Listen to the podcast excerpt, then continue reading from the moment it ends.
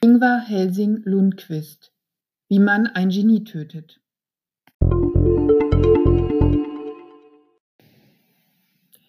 Über hundert Jahre sollten vergehen, bis die Symphonie in E-Dur des österreichischen Komponisten Hans Rott endlich mit großem Orchester zu hören war.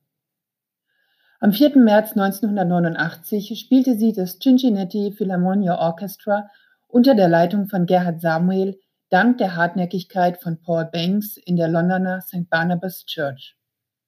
Der Musikforscher entdeckte die Partitur 1975 noch als Student. Es sollten dann noch einmal 14 Jahre vergehen, bis das Werk erstmals erklang.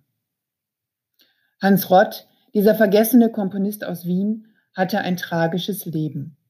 Erkennbar auch daran, dass ihn bis heute kaum einer kennt. 1858 als unehelicher Sohn der Theaterschauspielerin und Operettensängerin Maria Lutz zur Welt gekommen, erkannte ihn nach seiner Heirat mit der Mutter der österreichische Schauspieler Karl Rott als Sohn an. Hans war musikalisch begabt. Sein Lehrer an der Orgel war kein geringerer als Anton Bruckner. Der Komponist sah in seinem Schüler ein großes Talent, für den er sich mehrfach nachdrücklich einsetzte. Doch die Zeit war noch nicht reif für die neue Symphonie eines Hans Rott, der auch Komposition studierte. Musik, die auf der einen Seite nach Reminiszenzen an Johannes Brahms und Anton Bruckner enthielt, doch bereits erste Anleihen bei Richard Wagner nahm und erst mit Hans Rotts Freund und Kommilitonin Gustav Mahler lange nach Rotts Tod ernst genommen wurde. So stand der junge Musiker um 1880 mit seinen Kompositionen zwischen allen Stühlen. Ob ihn dies in den Wahnsinn trieb, ist nicht eindeutig erwiesen. Tatsache ist aber, dass Hans Rott die letzten vier Jahre seines Lebens in der niederösterreichischen Landesirrenanstalt verbrachte.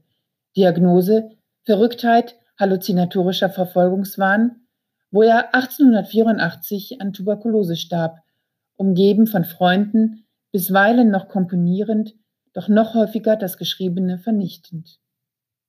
Der schwedische Autor Ingvar Helsing Lundqvist bisher als Autor von Erzählungen bekannt, beschäftigt sich bereits seit der Uraufführung der Symphonie mit der Musik und dem Leben von Hans Rott. Mit Wie man ein Genie tötet, setzt er dem Komponisten ein Denkmal, das seinem Wirken gerecht wird. Nach dem frühen Tod der Eltern, sich und seinem Bruder mühsam mit Musikunterricht und Orgelspiel über Wasser haltend, gehört Hans Rott zu den tragischen Künstlerfiguren, denen erst nach seinem Tod Anerkennung zuteil wird. So gibt es in Wien eine Hans-Rott-Gesellschaft, die sein Erbe vor dem Vergessen schützt. Und Ingvar Helsing-Lundquist hat mit seinem Künstlerroman einen Pflock eingeschlagen, durch den Hans Rott für alle Zeit im Gedächtnis bleiben wird.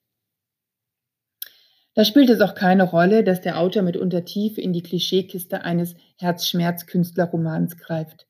Das bitterarme, verkannte Musikgenie, die verbotene, hoffnungslose Liebe zu Luise Löhr, Schwester einer seiner Schülerinnen und schließlich Wahnsinn und Tod im Irrenhaus, umgeben von liebenden Freunden, ist manches Mal ein bisschen dick aufgetragen.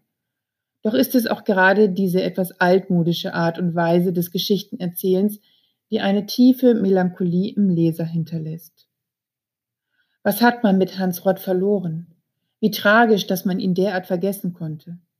Und welch Grausamkeit der sogenannten Experten, allen voran Johannes Brahms als erbarmungsloser Juror, der dem jungen Komponisten das lebensrettende Stipendium verweigert, ein hoffnungsvolles Talent seelisch zu vernichten. Der österreichische Komponist und Musikkritiker Hubert Wolf soll gesagt haben, Johannes Brahms habe Hans Rott getötet. Kein Kompliment für den Altmeister, doch Ingvar Helsing-Lundquist baut seinen Roman geschickt um diese Intrige auf, in der sich niemand traut, gegen das Fehlurteil eines Johannes Brahms aufzubegehren. Hans Rott hingegen treibt die Ablehnung in den Wahnsinn. Überall wittert er die Agenten von Johannes Brahms, die ihn vernichten wollen. Bereits auf dem Weg zu einer neuen Stelle in Mühlhausen rastet der junge Mann schließlich aus, glaubt, Brahms habe den Zug mit Dynamit gefüllt, um ihn zu töten.